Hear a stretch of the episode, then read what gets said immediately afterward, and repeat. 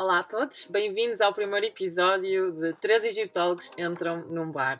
O meu nome é Inês Torres e eu sou doutora em Egiptologia pela Universidade de Harvard e estou agora a trabalhar no Centro de Humanidades da Universidade Nova de Lisboa, o CHAM, como investigadora integrada. Oi, gente, meu nome é Luísa e eu sou doutoranda em Arqueologia Egípcia na Universidade de Chicago. Olá, eu sou o Guilherme e sou doutorando em História Antiga e Egiptologia na Universidade Nova de Lisboa e, tal como a Inês, também sou investigador no Centro de Humanidades, o CHAM. E nós somos três egiptólogos que entraram num bar. Entraram num bar para conversar sobre egiptologia e sobre o Antigo Egito. É um prazer enorme para nós começar este podcast, que foi até uma ideia sugerida por vários dos seguidores da página Uma Egiptóloga Portuguesa, que é uma página que eu criei, e a ideia é mesmo este ser o primeiro podcast exclusivamente dedicado uh, ao Egito Antigo em português. O nome, o nome do podcast também já, uh, já houve algumas pessoas que perguntaram se tinha sido um erro ortográfico, porque é que utilizamos a palavra egiptólogos em vez de egiptólogos, e, e já houve várias pessoas interessadas. Sim, não, e justamente sei, sei que houve alguma polémica em torno do nome, uh, mas eu acho que este assunto é, é, particularmente importante porque foi de facto uma escolha nossa, não é? Dizer egiptólogos e não egiptólogos. E eu, se calhar, convidava já as pessoas que nos ouvem a fazer um exercício de imaginação. Se vissem num, num placar, num post qualquer, três egiptólogos, qual é a imagem que vos vem à cabeça imediatamente? Porque, enfim, não tenho como provar isto, mas quase certeza que vos vão surgir mentalmente três homens e quase certeza três homens brancos a acrescentar. Uh, portanto, a, a, língua não é, obviamente, uh, neutra e, como tal, a linguagem também não é neutra. Uh, e, nesse sentido, fazer escolhas que tornem um, a dimensão das palavras mais inclusiva um, pode, pode, ser, pode ser muito pertinente. Nós, de facto, somos duas mulheres e um homem, mas a questão nem é essa, ou seja, é, vai muito para lá da nossa identidade de género. É? Dizer egiptólogos abarca outras possibilidades de existência e de representação no mundo. E, e, por isso escolhemos a palavra. Portanto, não é um erro ortográfico, desengane-se quem acha isso. Não, nada. E aliás, eu até acho, acho extremamente importante, enquanto mulher, odeio ser sempre hum. agrupada. O falso neutro é masculino, não é? O masculino. Exato, exatamente. Um, mas eh, por acaso houve, foi a primeira vez que recebi um comentário negativo na minha página de Instagram e fiquei assim um bocadinho triste, mas uh, foi, houve um comentário de que houve alguém que achou que nós estávamos a arruinar a língua portuguesa e eu acho mesmo que isso é um conceito muito errado porque a língua portuguesa é uma língua viva. Aliás, claro, eh, qualquer, qualquer, qualquer língua viva se altera, se transforma, evolui e, aliás, qualquer pessoa, nós egiptólogos, que estudamos uma língua que ah, basicamente existiu durante 3 mil anos e não foi sempre a mesma, foi-se alterando. Há várias fases do, do, do egípcio antigo. E, aliás, um, um, egípcio do Império Antigo jamais compreenderia um uhum. egípcio do Império Novo ou um egípcio copta, não é? Portanto, uh, as línguas são evoluem e transformam-se e eu acho que isso também faz parte Sim, da e, e também é uma tomada de posição, ou seja, nós sabemos que não é a, a, língua em si não vai derrubar todo o sistema patriarcal machista em que vivemos, não é? Claro. Mas de facto o sexismo linguístico existe, que é assumir que o neutro é o masculino, um, e, e, portanto uma pequenina forma de combater isso será acrescentar, eh, ou melhor, alterar esta menção no título. É claro que nós aqui vamos dizer quase sempre, porque nos vai sair automaticamente, yeah. egiptólogos. Pois é. certeza que vai acontecer. Mas fica no título a reivindicação. Claro. Não, porque eu, eu até mesmo no, no português falado, eu tento uh, utilizar a linguagem neutra, mas é mesmo, já está tipo na hum. cabeça, é, é muito complicado, tenho mesmo que me lembrar constantemente. A gente, para falar a verdade, quando eu vejo egiptólogos, sempre parece para mim que está errado. Não está errado, mas na minha cabeça ainda está errado, entendeu? então eu certamente falarei egiptólogos, mas enfim. Claro. Mas eu acho também importante referirmos que isto não é só pelas aparências, não é? Que, que, nos vamos deixar pelo título e que não vamos fazer esforço nenhum, nem vamos tentar de forma alguma mudar a nossa a forma como falamos, porque não é esse o objetivo. Simplesmente, quando uma pessoa já está habituada a falar de certa forma, acaba por levar um bocadinho mais de tempo a habituar-nos a falar de forma diferente e, portanto, pedimos a compreensão de toda a gente, mas de facto a intenção está lá e o nosso objetivo é que toda a gente se sinta bem-vinda, que se sinta à vontade uh, para nos ouvir falar e também dentro da egiptologia, que também pode ser uma disciplina um bocadinho elitista e, portanto, é sempre bom um, deixar claro que, apesar de por vezes nos podermos esquecer de utilizar a linguagem neutra, a nossa ideia é mesmo tentarmos o nosso melhor para, para que isso aconteça. Claro. É verdade. A ideia também do nome eu acho que passou muito por uma ideia de, de que este seja um podcast mais descontraído. Portanto, não, não queremos estar aqui a, a dar palestras a ninguém, nem. Pronto, a ideia é partilhar informação sobre o Antigo Egito, mas de uma forma super descontraída, de uma forma tranquila, um, mesmo como se três amigos se reunissem num bar e nós somos três amigos, e portanto acho que, acho que assim vai ser uma forma mais engraçada também de falarmos um bocadinho sobre alguns tópicos mais sérios, outros menos sérios, um, um bocadinho de tudo. E se calhar, antes de, antes de começarmos, ou como este é o primeiro episódio, acho que se calhar podemos falar um bocadinho sobre quem é que somos, o que é que estudamos, o que é que estamos a fazer, que é para as pessoas que, que nos ouvem uh, também saber um bocadinho mais com aquilo que podem contar. Uh, Guilherme, não sei se queres começar. Posso começar? Uh, eu nasci, não estou a brincar, não vou. nasci mas não, não vou até aí.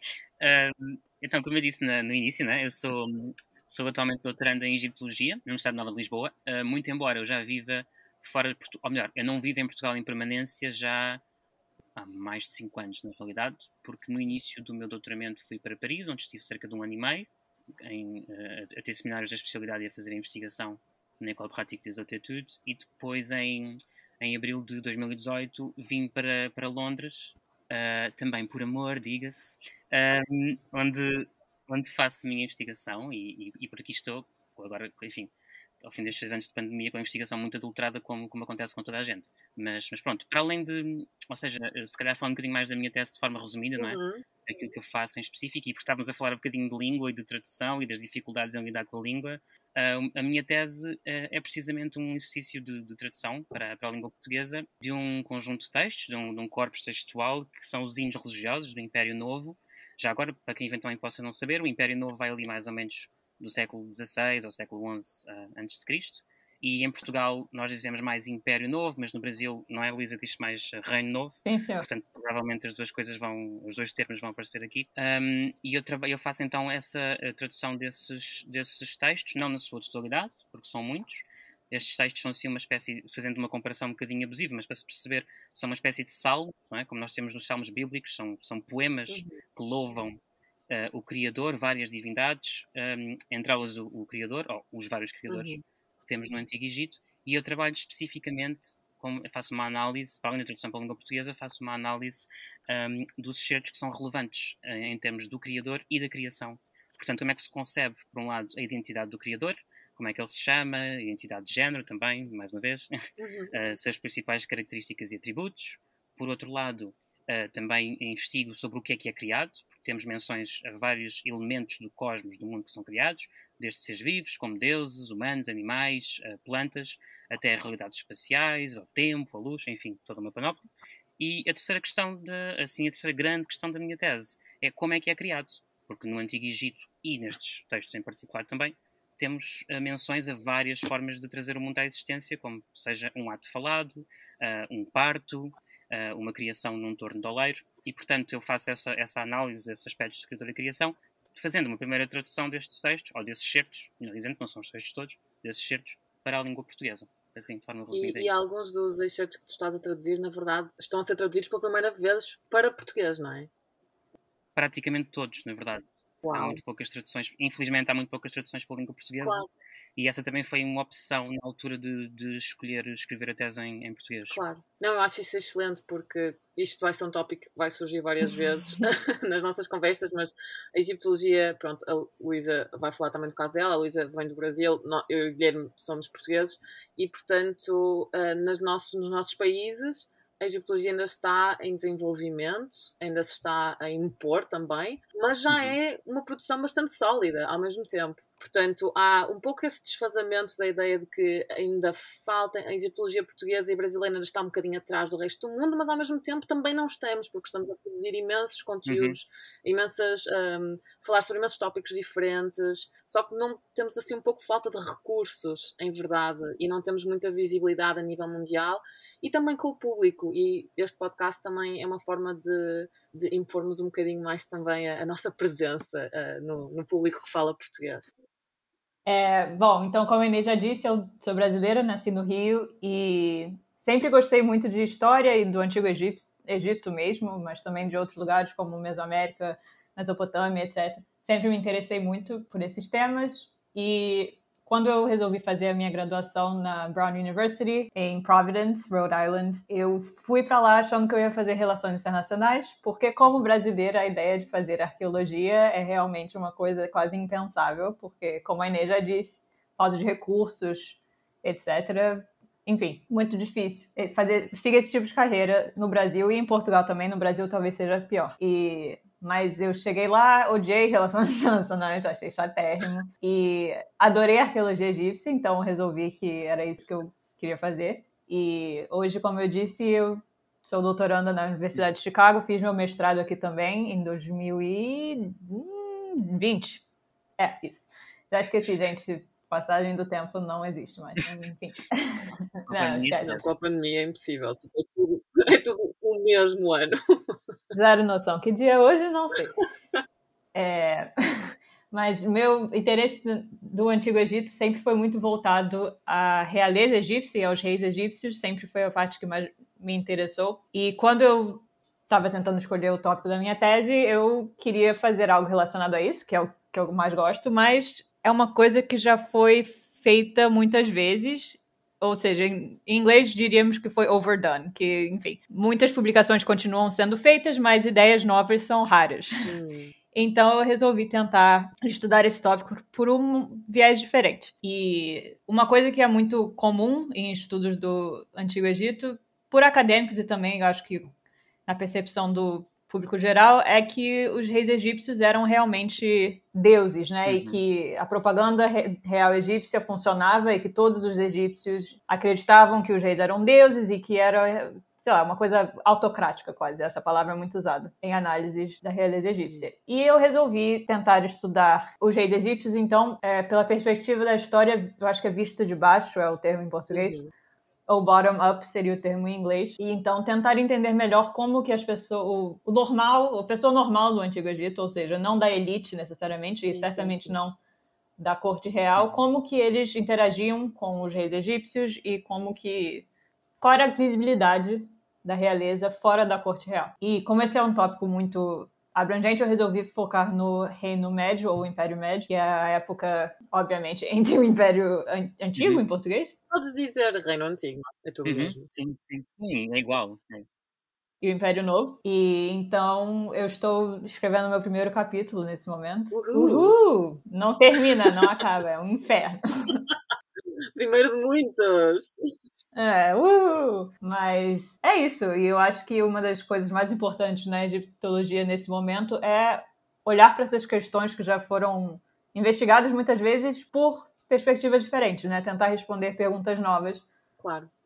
E, enfim, isso é uma das razões porque estamos aqui também, né? Então. Sim, sim, sim. Inesita, e vez. Eu acho, eu acho muito interessante também é, é, quando falaste na autocracia dos, dos reis, não é? Porque recentemente houve aquele livro novo da, da Cara Cooney que saiu e ela utiliza mesmo esse termo, não é? Que. Uh, no antigo, o, antigo, o Antigo Egito era completamente autocrático e que de certa forma os reis eram todos maus e eram todos, uh, todos ditadores Sim. quase. E eu acho isso, de certa forma, um bocadinho problemático. Tão problemático uma ideia de que eles eram todos bons, é problemática a ideia de que eles eram todos Sim, maus, porque estamos a pôr toda a gente dentro da mesma caixa claro. não é? Dentro mesmo, eh, tudo ao molho e fé em uhum. Deus, e depois acabamos por não nos aperceber que as pessoas são diferentes, que terá ah, havido reis muito maus, reis muito bons, reis piores ou melhores, terão tido bons dias, maus uhum. dias. E o que é que isso quer dizer? E o que é, é isso de um rei bom e um rei mau também? Exatamente. Para a população, uhum. para a elite, quer dizer, é, há tantas nuances que Exatamente. nós não estamos a explorar se claro. simplesmente dissermos toda a gente foi um ditador, um autocrata, toda a gente foi um rei fantástico que seguia a justiça e, pronto, quer dizer, há, há, muitas mais nuances, Luísa. Eu acho que a tua, a, a tua investigação nesse sentido é, é especialmente importante, tendo em conta que também sabemos tão pouco sobre aquilo que as pessoas pensavam, as pessoas, como tu disseste, normais, não é? Que não, uhum. que não uhum. deixaram textos ou que não deixaram tantos textos, uh, que não falaram, cujo dia a dia conhecemos menos, não é? Os agricultores ou os uhum. artesãos, e isso é uma lacuna que eu sei que tu vais cobrir lindamente. Olha, não sei não, porque tem muita pouca coisa mesmo, mas tem coisa para. There are things to say, sabe? Eu já tenho umas ideias. E, e, e como tu dizias, Luísa, eu acho que é a forma de olhar, hum, não é? Claro. Uh, eu fico sempre um bocadinho. Desculpa, Inês, eu sei que devias apresentar agora a tua tese, mas. Não, não. Mas não, uh, eu, fico não sempre, eu, fico sempre, não falo mais. Eu fico, sempre, eu fico sempre um bocado. Desculpa, gente, eu sou muito chato. Eu lembro de uma das primeiras vezes. Eu estou a fazer a minha tese há muito tempo, mas eh, enfim, eu tive vários problemas e um deles chama-se pandemia, entre outros. Mas pronto. Mas eu, eu lembro que já há, muito, há alguns anos, quando eu disse o tema da minha tese, houve uma pessoa que me disse: Ah, mas o Assman escreveu um livro sobre isso. E eu fiquei tipo. E? Yeah. Para já, o Assman escreveu, da, da, da perspectiva dele, não é? de, um, de um teórico alemão, claro, claro. Com, uma, com uma moldura teórica válida, mas muito específica. Não? Em outra época claro, também, né? As perguntas sim, mudam. É? Mas assusta muito esta ideia do. Este, às vezes chamo-lhe a obsessão pelo ineditismo, uhum. ou pelo inédito, pronto. Atenção, publicar coisas inéditas é super importante, eu não estou a, a negar isso. Claro. Mas, é, como a Luísa estava a dizer, é muito importante nós revisitarmos coisas já trabalhadas, porque se nós estivéssemos os três a trabalhar exatamente a mesma coisa, íamos produzir três textos completamente distintos, não é? Sem dúvida. Claro. E, e, portanto eu acho isso super importante também, o que estavas a dizer, de voltar a olhar de outra perspectiva, com um outro olhar, Claro. de uma outra forma. Até porque ninguém tem a verdade absoluta Claro. e várias pessoas podem olhar para o mesmo documento, para o mesmo objeto e ter eh, ideias completamente diferentes e aproximações completamente diferentes que até se podem complementar ou que se podem contradizer, não é? E portanto eu acho isso, acho isso muito importante. Eu, por exemplo, agora fazendo a passagem para, para a minha investigação, eu falo, a minha investigação é concentrada na cultura funerária do Antigo Egito, especificamente no meu doutoramento foi o Império Antigo, que é o período de cerca de 2686 a.C. até 2160 a.C. Portanto, é um dos períodos ah, do princípio da história do Egito. E a cultura funerária é basicamente aquilo que nós mais temos no Egito. Uhum. E então há muita gente que prefere fazer ou estudar a cultura doméstica ou urbana ou até mais uh, templos e, e, e tentar um, afastar-se um bocado da cultura funerária porque a, a grande maioria da nossa informação vem da cultura funerária. E eu acho isso compreendo, mas também acho que não devemos simplesmente ignorar a cultura funerária porque toda a gente, ou quase toda a gente, trabalha com a cultura funerária, porque a verdade é que temos mais informações Uhum. provenientes desses contextos. E uma das razões, claro, tem a ver com os materiais, não é? Os egípcios construíam túmulos, não, não sempre, mas construíam muitos túmulos a elite em pedra e, portanto, a pedra dura muito mais do que, por exemplo, o tijolo, que era utilizado mais para ah, em contextos domésticos. Se bem que ah, havia túmulos também construídos de tijolo e que tinham tijolo e pedra, e a Luísa pode falar sobre isto, porque a Luísa escreveu um Ah. artigo sobre tijolo no Antigo Egito. Oba! um maravilhoso artigo, por sinal. Que ótimo. Gente, não aguento mais falar sobre tijolo. É, sério, eu dei uma palestra semana passada, eu acho. No final eu já tá, não aguentava mais falar brick. Mas enfim. É, então a ideia é que, voltando ao tema de revisitar questões que já foram estudadas muitas vezes, Hum, a pedra no Antigo Egito é, como a Inês acabou de dizer, interpretada como um material que era associado à eternidade e a divindades, etc. E achamos que por isso que eles construíram templos, templos em pedra e túmulos também, quando possível. Só que isso não quer dizer que o tijolo era um material assim ruim, sabe? Ou que eles achavam que o tijolo era só ligado à esfera mais mundana e que não tinha nada a ver com o, o mundo dos deuses e dos reis e tal. Então, é, o meu artigo, se quiserem, podem ler, porque eu não vou explicar tudo agora. Mas Recomendo. valeu, Gui. Obrigada, propaganda. Uh! Também, também. É, não, a ideia é que tijolo e pedra eram complementares e que tijolo também exercia funções importantes em construções como templos e túmulos que eram não eram mundanas, então que não deveríamos, não sei, é, pensar somente que o tijolo é um, um material. Em inglês, a palavra mais comum que eu, quando eu estava estudando isso, que eu via associada a tijolos era mundane, que é realmente Uhum, mundano. uhum. Então, é, nos distanciar um pouco dessa ideia e tentar pensar mais sobre esses materiais de construção no Egito, que eu acho que é uma área que ainda precisa de muita pesquisa e, enfim, muita, falta muita coisa que a gente não entende ainda. Sem dúvida. E vocês não acham que esta coisa que a Elisa estava a falar da, da pedra, do tijolo, de dizer que a pedra só se refere à eternidade e a construções, com muitas aspas no que eu vou dizer, importantes, e que o tijolo era para construções mais mundanas e que, teria uma, e que as construções feitas em tijolo seriam menos é importante quase atribuir uma, uma, uma valoração, não é? Quase um juízo subjetivo sobre materiais, não é? Vocês não acham que isto também tem muito a ver com o um problema da egiptologia que é a, obsessão, mais uma vez, pela dicotomia? Sim. Ou seja, as coisas ou são uma coisa ou são outra. Eu sinto muitas vezes na, na egiptologia que andamos sempre uh, a tentar colocar as coisas em dois polos opostos, se calhar também sugeridos pela dualidade não é? do Egito, etc parece que passa para nós, para a egiptologia, não é? E que estamos sempre a tentar colocar uma coisa ou num polo ou no outro, como se, como se, não, como se não pudesse haver continuidade, não é? Como se não pudesse haver sobreposição. Claro. Sim, eu acho muito isso. É, não há. É, ou preto ou branco, uhum. não, não há cinzento. E isso é, reflete-se um bocado na pesquisa egiptológica em, em geral, havendo, obviamente, exceções, mas mas de facto acaba por ser problemática. E como estávamos a falar um bocado, não é? Da ideia de os reis ou eram todos bons ou eram todos maus. Ou, ou faziam todos, seguiam todos Ma'at, não é? Aquela ideia uhum. da verdade, justiça, equilíbrio, ordem. Ou então eram todos uns tiranos. Quer dizer, há, há muita nuance que se perde e, e, as pessoas são todas diferentes. Uh, não há... E são todas boas e más em algum momento da vida. É? Também, também, claro. E essa nuance perde-se um bocado. Uh, e é um bocado também, falando então da minha investigação, não é? Eu exatamente isso, essa ideia, essa nuance de, na aproximação de, de, da cultura funerária que eu tentei um bocado integrar na minha pesquisa. E então o meu foco foi basicamente tentar compreender como é que os túmulos egípcios eram utilizados enquanto espaços de criação de memória, ou seja, uma das funções mais importantes do túmulo egípcio é que uh, o defunto e a sua família consigam viver eternamente através da preservação do corpo das pessoas, não é? Do corpo mumificado, mas também através da preservação da, do nome e, e da imagem dos defuntos.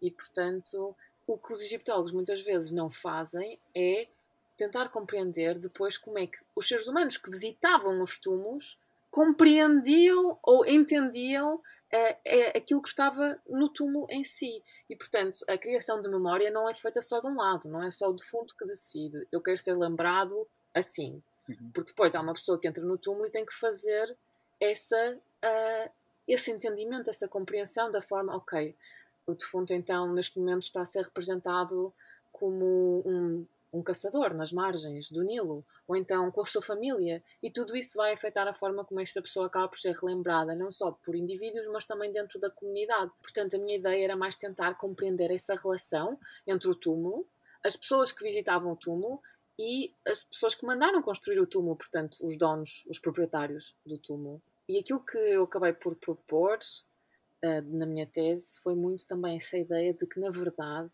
o túmulo em si, a forma, o arquitetura, o design, uh, os espaços, uh, aquilo que estava nas paredes e onde é que estava, mais acima, mais abaixo, à entrada ou ao fundo, não é? Onde a estatuária era colocada. Tudo isso, na verdade, foi construído precisamente com essa ideia de que existiriam pessoas que iriam visitar o túmulo e, portanto, era uma tentativa de as guiar pelo túmulo de forma a tentar passar uma ideia da, da forma como aquela pessoa, de fundo, o proprietário do túmulo, queria ser relembrado. Essa tentativa de guiar as pessoas, para mim, foi muito influenciado pelo meu trabalho em museus, porque eu tenho muita experiência a trabalhar em museus, e se uma pessoa vai a qualquer museu, a exibição tem um princípio e tem um fim. E há, às vezes, tu podes a exibição é completamente aberta, portanto tu podes simplesmente andar de um lado para o outro, uhum.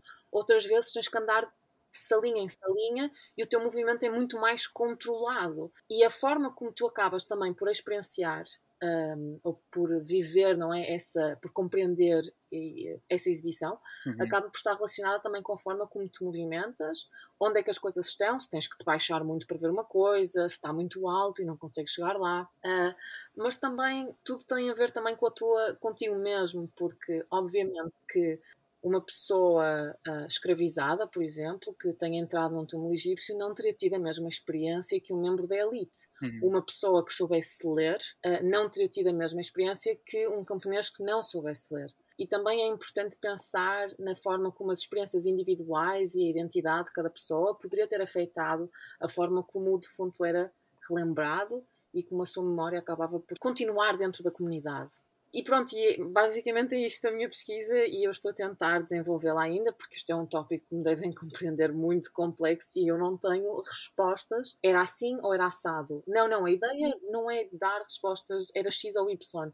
É mesmo tentar compreender que havia essa diversidade, que ela existia e de que forma é que isso depois também impactava a construção do túmulo, porque os próprios proprietários esperavam que as pessoas, que houvesse pessoas que visitassem o túmulo, que, que fizessem ofrendas, que dissessem uma prece. Uhum. E, portanto, tudo isto está interligado. E então, assim, resumido, a minha, a minha tentativa a minha ideia é tentar olhar para o túmulo enquanto um espaço social, um espaço de interação social uhum. e não só como um espaço funerário. Sei que isso faz sentido. Claro, sim. Faz tudo Muito sentido. importante. É. Mais uma vez, é, é, o túmulo não tem que ser só uma coisa, não é? Claro. claro. Mais uma vez, voltamos ao mesmo. É, sem dúvida. E eu acho que uma das coisas que eu mais adoro é, uh, é tentar mesmo compreender a forma, por exemplo, como num mundo sem fotografia, sem filmes, o quão importantes terão sido aquelas imagens, não é? Porque também outra tendência da egiptologia é concentração muito nos textos, uhum. não é? O que é que os textos nos dizem? Mas a verdade é que provavelmente só 1% da população é que seria capaz de ler. E eu lembro-me muito da, daquilo que acontecia nas igrejas, em que as pessoas não sabiam ler, mas tinham conhecimento da história, sabiam a simbologia, a iconografia, sabiam o que é que as coisas significavam, sabiam como é que um santo estaria vestido, ou uma Aurélia, o que é que significava, símbolos. conheciam uhum. os símbolos, e portanto, dentro da igreja, mesmo que não soubesses ler, conseguias ver aquelas imagens, aqueles painéis, não é? Que falavam, contavam histórias da Bíblia. E eu acho isso um paralelo interessante, porque nem, nem toda a gente saberia ler no Antigo Egito. Aliás, a grande maioria da população não saberia ler. E depois também há diferentes níveis de literacia. E, uhum. portanto, as imagens, o discurso visual, não é? E daqueles símbolos, acho, acho interessante tentarmos perceber como é que eles também cativavam as pessoas, como é que chamavam as pessoas, o que é que, como é que, uh, como é que essas imagens acabavam por impactar a forma como um indivíduo era lembrado uh, uh, por, por outras pessoas e também dentro da sua própria comunidade. E é importante realçar também, eu acho, e nem você acabou de falar níveis diferentes de literacia, né, que o, a escrita egípcia, a hieroglífica, uhum. Sim. Ah, gente, eu vou avisar isso no primeiro episódio logo. Eu moro fora desde 2014, então vai ter muito inglês, tá? Desculpa. Enfim. Eles... Na verdade, é, desculpa interromper-te, Luísa, mas é um dado interessante também sobre nós os três, é porque nós os três somos lusófonos, lusófonos vimos de sítios diferentes. A Inês é do Porto, eu sou de Lisboa, a Luísa é do Rio de Janeiro. Vimos, vimos de cidades diferentes, mas na verdade somos três egiptólogos em migração. Ou, já, ou seja, ou já estivemos, um, ou estamos agora imigrados, ou voltaremos a estar, enfim. Ah. Portanto, isso, às vezes há aqui um, um, uma certa contaminação linguística é. que acaba por ser inevitável. Sim. Mas desculpa, Luísa, interrompi-te. Não, não, eu só ia relembrar aqui que o, a escrita egípcia completamente diferente da nossa, né? Pictográfica, então. É, dizer isso também. É, então, sei lá, claramente, claro que tem uma diferença entre imagens, realmente imagens, pinturas de figuras, etc., e os hieroglifos mais são bem mais próximos do que a nossa escrita de hoje, por exemplo. Sim. Então, só para relembrar que não adianta estudar o Antigo Egito com a nossa mentalidade de hoje somente. Sempre temos que tentar entrar, não que isso seja possível, né, mas tentar nos aproximar da realidade egípcia o mais possível e é, não adianta entrar com essa ideia uhum. que tudo no Egito era igual à realidade moderna e que os egípcios pensaram, não sei, tinham os mesmos pensamentos ou teriam as mesmas perguntas que nós temos, porque eu acho que isso não é o caso. Uhum. Sim, e, eu até ia dizer isso, estavas a dizer, Luísa, não é? Uh, escrita hiero, hieroglífica, que não era o único sistema de escrita no, no Antigo Egito, claro. mas pronto, é o mais conhecido, não é? Sim. Um, a, a, escrita hieroglífica tem um grau de, vou dizer agora assim um palavrão, de iconicidade, ou seja, digamos assim, os, os bonequinhos, não é? São, são tão bonequinhos, por assim dizer, são tão figurinhas uh, que representam efetivamente coisas. Portanto, claro. mesmo, por exemplo, no meu caso, que, que trabalho com texto, não é? com fontes textuais, há aspectos de imagem que também contam. Claro. Até porque, hum, eh, pronto, não vamos aqui dar uma aula de antigo egípcio, pelo amor de Deus, as pessoas adormeciam. mas há, mas há hum, digamos que há, há uma categoria de signos, de, de destes, destes signos hieroglíficos, uhum. que, eh, enfim, as pessoas dividem-se. Há quem chame determinativos, há quem chame classificadores. Normalmente, na egiptologia, em língua portuguesa, diz uh, determinativos. E esses determinativos são sons, desculpem, são signos que não têm som, ou até podem ter, mas naquele contexto não se leem. Uh, por exemplo, agora vou escrever o nome da Inês e da Luísa e no final vou acrescentar uh, um hieróglifo de uma mulher, porque na nossa representação na nossa, na nossa mundividência são nomes femininos, claro. não é? E, portanto, uh, embora, quer dizer, pode haver pessoas que se chamam Luísa e Inês e que não se, não se identificam como mulheres e não há qualquer problema em relação a isso. Claro. Mas, mas pronto, mas na nossa mundo de evidências, a regra geral, são femininos. Este signo está lá, cumpre, é, é escrita, é um, é um texto, é escrita, uhum. mas está a cumprir uma função imagética de dizer, de esclarecer uhum. que aquele nome é um nome feminino. Portanto, mesmo trabalhar com. Eu, eu falo por mim, né, porque trabalho com textos, uh, mesmo isso, há sempre aspectos de, de imagem e de cultura visual, digamos, a considerar. Claro. E eu acho que isso é uma parte tão importante porque nós fazemos essa distinção e até no princípio da egiptologia, quando a egiptologia começou, até havia uma tendência de retirar os copiar os textos e retirá-los uhum. do seu contexto e portanto uma pessoa nem sabia que imagens é que estavam a acompanhar os textos.